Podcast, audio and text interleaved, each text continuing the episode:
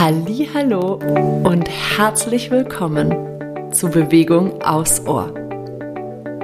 Ich bin Sarah und ich freue mich riesig, dir mit diesem Podcast ein wenig Bewegungsliebe schenken zu dürfen. Meine kleinen Bewegungsaudios können dir dabei helfen, Bewegung etwas neu zu denken und mehr in deinen Alltag zu integrieren. Danke, dass du da bist.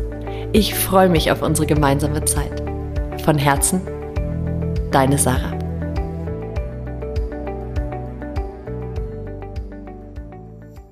Hallo und herzlich willkommen zur aktuellen Folge von Bewegung aus Ohr. Ich bereite mich gerade für einen Impulsvortrag vor, wo es um den Beckenboden geht und zwar für eine Veranstaltung für weibliche Unternehmerinnen. Sehr, sehr spannend übrigens. Und mir ist mal wieder aufgefallen, dass nach wie vor viele denken, dass der Beckenboden mehr so im prä- und postnatalen Bereich wichtig ist und darüber hinaus eigentlich gar nicht so viel Bedeutung hat. Und das ist einfach Quatsch.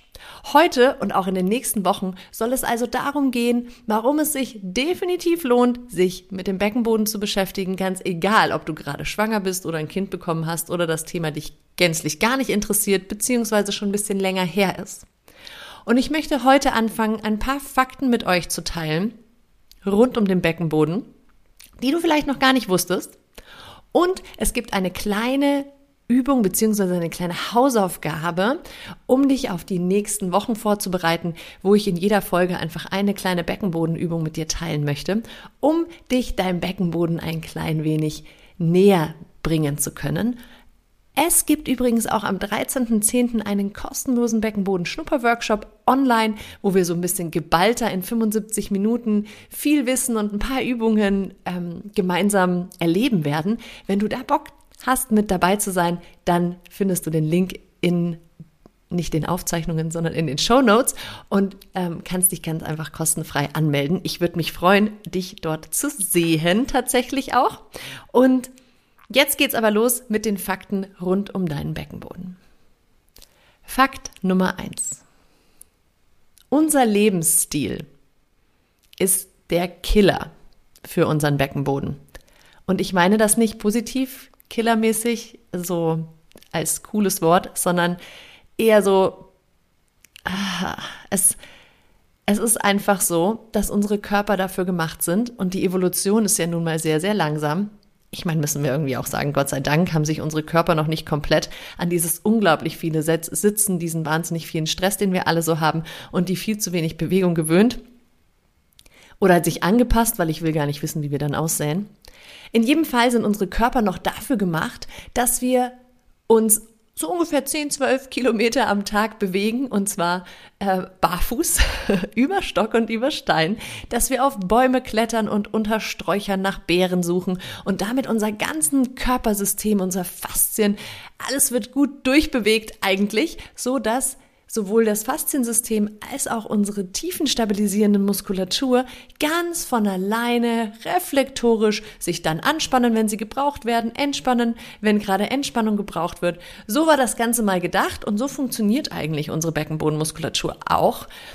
Der Fakt ist aber, dass unser Lebensstil dem so gar nicht mehr entspricht und die meisten von uns viel zu viel sitzen, sich zu wenig bewegen und wenn sie sich bewegen, dann oft auch sehr einseitig. Zum Beispiel, wenn wir dran denken im, auf dem Fahrrad oder beim Joggen oder äh, klassisch im Fitnessstudio. Das sind alles Bewegungen, die, die sehr linear sind und dagegen ist nichts einzuwenden.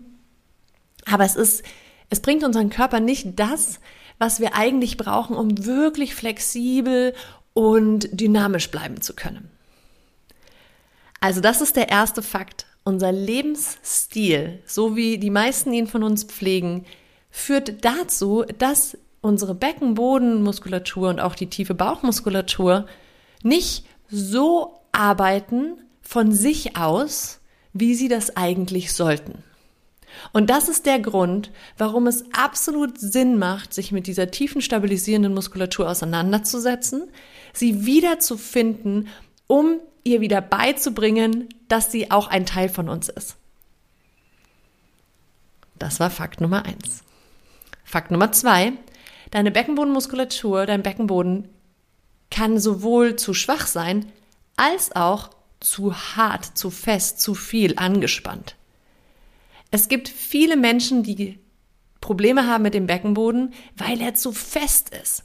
Das kann einerseits daran liegen an viel Stress. Es kann daran liegen auch an den, an, an dem Fakt, wie ich gerade eben schon gesagt habe, dass wir uns viel zu viel bewegen und dadurch die Beckenbodenmuskulatur oft auf der einen Seite zu schwach ist und dann versucht der Rest zu kompensieren und spannt an und spannt an und spannt an. Das Problem ist aber, dass verspannte Muskulatur A nicht kräftiger werden kann und B auch nicht mehr reagieren kann gut. Ja, das heißt, gerade wenn es darum geht, dass wir, dass der Körper schnell reagieren muss, um zum Beispiel unsere Kontinenz zu bewahren, ja, Lieblingsbeispiel da ja von ganz vielen ist das Trampolinspringen zum Beispiel, oder ich muss mal kurz zum Bus rennen. Ähm, und wenn die Beckenbodenmuskulatur entweder zu schwach ist, beziehungsweise auch zu verspannt ist, zu fest ist, dann kann sie nicht schnell reagieren und es kann passieren, dass wir zum Beispiel ein paar Tröpfchen Urin verlieren. Also ganz, ganz wichtig zu wissen, wenn du merkst, dass du ein Thema hast im Beckenbodenbereich, und dazu komme ich gleich noch, das muss ja nicht nur ein Kontinenzproblem sein, dann muss das nicht unbedingt heißen, dass dein Beckenboden nur zu schwach ist. Also es bringt dann oft nichts zu sagen, okay, dann kaufe ich mir jetzt so diese Gewichte, ähm, pack die einmal rein, halt die fest den ganzen Tag und dann wird es besser, weil das oft dann dazu führt, dass noch weniger Reaktionskraft da ist, noch weniger Vitalität. Also ganz, ganz wichtig, der Beckenboden braucht eben diese Vitalität, diese Elastizität und diese, diese schöne Balance zwischen Anspannung und Entspannung. Wir gehen direkt über in Fakt Nummer drei, dass deine Beckenbodenmuskulatur, beziehungsweise wenn du da ein Thema hast, sei es, dass der Beckenboden zu schwach ist oder zu verspannt ist, dass sich das wirklich in deinem gesamten Körper aus, auf deinen gesamten Körper auswirken kann. Nach oben und nach unten. Also quasi vom Kiefergelenk über die Schultern, über deine Atmung, über dein, deinen Brustkorb, ja, hin zu natürlich in die Lendenwirbelsäule, die Leisten, die Hüften, die Knie, deine Füße. Also es gibt ganz viele körperliche Probleme, die Menschen haben, die vom Beckenboden mit beeinflusst werden. Das muss nicht immer nur der Beckenboden sein, aber die davon mit beeinflusst werden. Ja, das Problem ist aber, das wissen viele nicht. Ja, und dann wird ein Knie behandelt oder eine Hüfte behandelt oder ein ähm, Nackenproblem behandelt. Und im Endeffekt kommt es aber immer wieder und immer wieder und immer wieder, weil, wie gesagt, es aus der Mitte, aus, unserer, aus unserem Becken kommt, weil da entweder zu wenig Halt oder zu viel Anspannung ist. Fakt Nummer vier. Deine Beckenboden, du kannst mich jetzt nicht sehen, ne? aber ich mache gerade diese Anführungsstreichen, Anführungszeichenbewegung.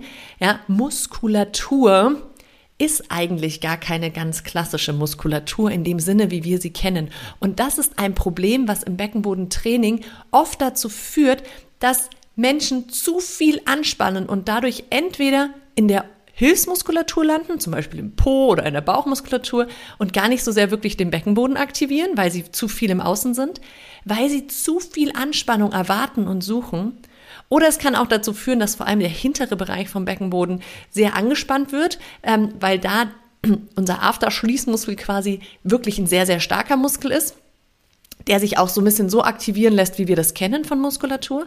Das führt aber natürlich wieder zu einer Disbalance ähm, und zu zu viel Spannung im Beckenbodenbereich.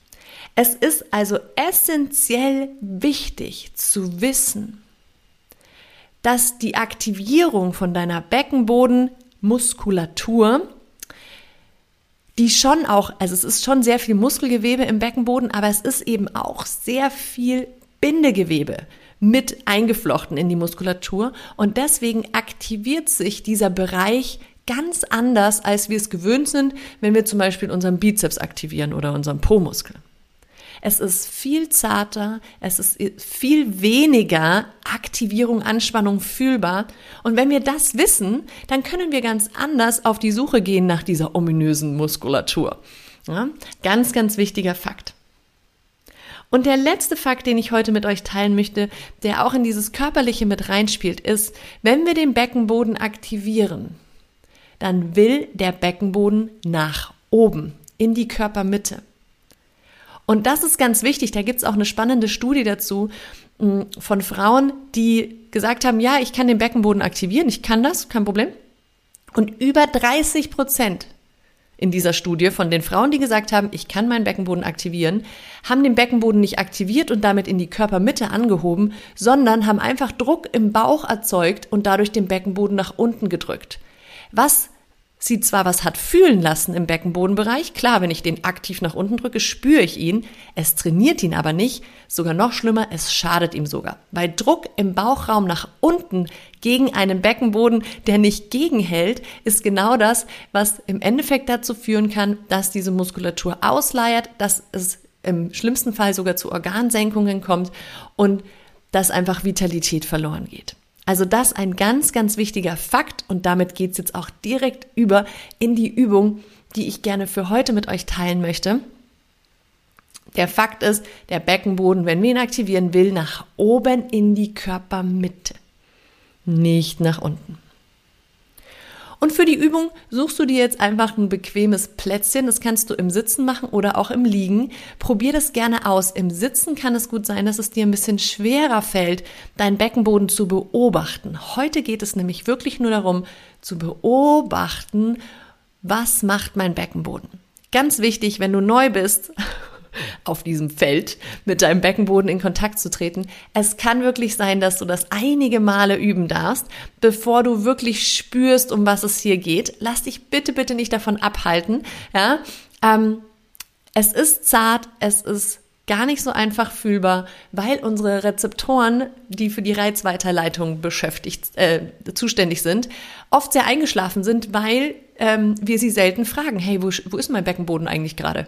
Und dadurch, dass sie in letzter Zeit höchstwahrscheinlich relativ wenig Rückmeldung gegeben haben, ja, dauert das alles ein bisschen. Also bitte lass dich nicht entmutigen. Wenn du dich hinlegst, ist es oft ein bisschen leichter, weil kein Gewicht auf deinem Beckenboden liegt. Es ist sogar eine Möglichkeit, um den Beckenboden noch mehr zu entlasten, wenn du dich im Liegen, vielleicht sogar mit aufgestellten Füßen, wenn du dir einfach was unter den Po legst. Ja, dann rutscht alles, alle Organe so ein bisschen vom Beckenboden weg und du kannst ihn oft ein bisschen leichter fühlen. Also ganz egal, für welche Position du dich jetzt ähm, entschieden hast und ich lade dich wirklich dazu ein, das jetzt in den nächsten Tagen immer mal wieder auszuprobieren, egal wo du bist. Ja, wenn du einmal weißt, wie es geht quasi, worauf du achten darfst, kannst du das auch in der U-Bahn machen oder im Auto oder im Meeting oder wo auch immer. Der erste Schritt ist immer, die Anspannung im Außen loszulassen, ein bisschen den Griff zu lösen. Und dafür dient mir persönlich immer, dass ich mich in meine Unterlage, ob das jetzt der Boden ist, auf dem ich sitze oder die Couch, auf dem ich liege, auf der ich liege, dass ich mich so ganz satt an diese Unterlage abgebe. Also erlaub dir hier, dich tragen zu lassen. Entspann dein Kiefergelenk, also bring Platz zwischen deine Zahnreihen. Lass deine Zunge locker im Mundraum liegen.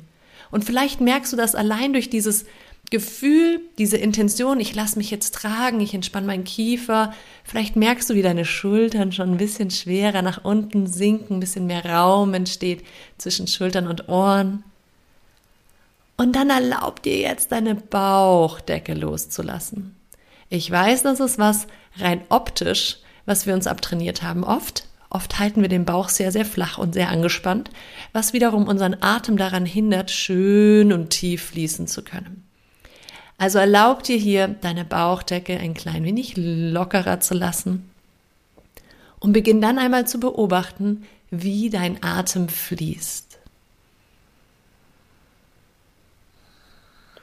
Lass ihn einströmen und wieder gehen, ohne, und das ist wichtig, ohne ihn irgendwo hinzuschieben, hinzupushen, hinzubringen, sondern versuch mit jedem Ausatemzug noch ein bisschen mehr Anspannung loszulassen, um dir die Möglichkeit zu geben, neue Räume für deinen Atem entstehen zu lassen, ohne dass du ähm, sie gewaltvoll öffnest. Quasi geht es mehr darum, im Außen immer weicher zu werden, um den Atem zu erlauben, dass er durch dich hindurchströmen kann.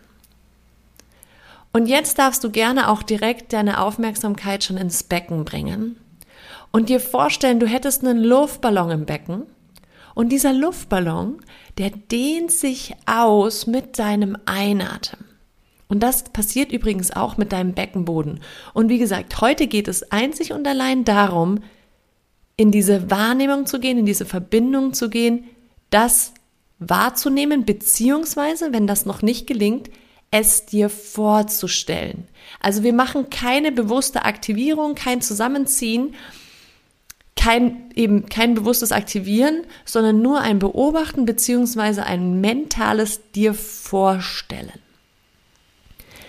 Also der Einatmen bringt Weite in dein Becken, deine knöchernen Eckpunkte, die Sitzbeinhöcker, vorne Venushugel, hinten Steißbein, die fließen quasi auseinander, es entsteht Weite.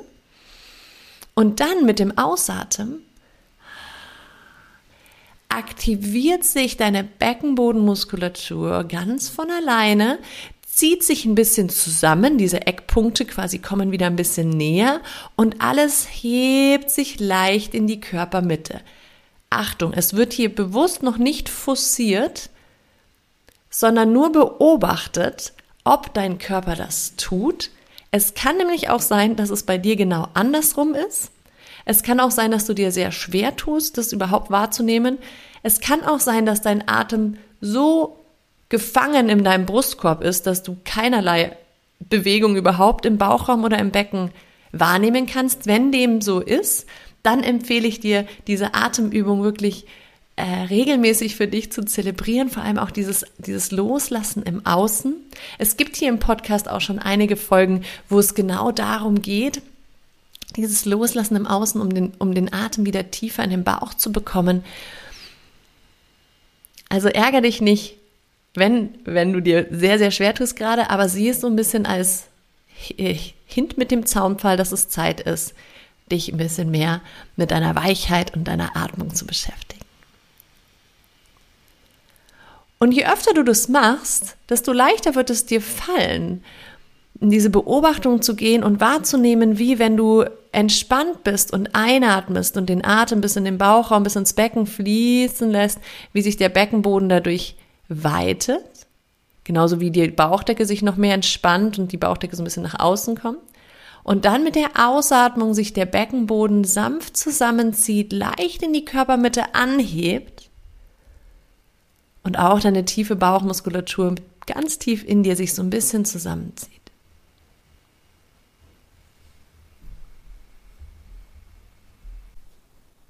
Wie gesagt, lass dich hier nicht entmutigen, bleib dran und nimm das ruhig in deinen Alltag mit und beobachte mal, ob du dich generell ein bisschen besser mit deinem Beckenboden verbinden kannst im Alltag, bisschen mehr reinfühlst und gerade in Kombination mit dem Atem mal schaust, aktiviert sich mein Beckenboden denn schön und automatisch mit dem Ausatmen und entspannt er sich mit dem Einatmen oder darf ich da noch ein bisschen mehr Fokus drauf legen, das ein bisschen zu üben, beziehungsweise meinem Körper wieder beizubringen. Und da ist tatsächlich diese tiefe, weiche Bauchatmung die perfekte Übung dazu. Ich wünsche dir ganz viel Spaß beim Ausprobieren. Du kannst dich freuen auf die nächsten Wochen, da wird es noch mehr Impulse zum Thema Beckenboden geben. Und wie gesagt, sei gerne dabei am 13.10. abends ähm, zum Beckenboden-Schnupper-Workshop. Da gibt's noch ein bisschen kompakteres Wissen und Infos rund um dieses Wunderwerk. So schön, dass du hier bist. Ich danke dir dafür und wünsche dir jetzt einen ganz, ganz wundervollen Tag. Von Herzen. Deine Sarah.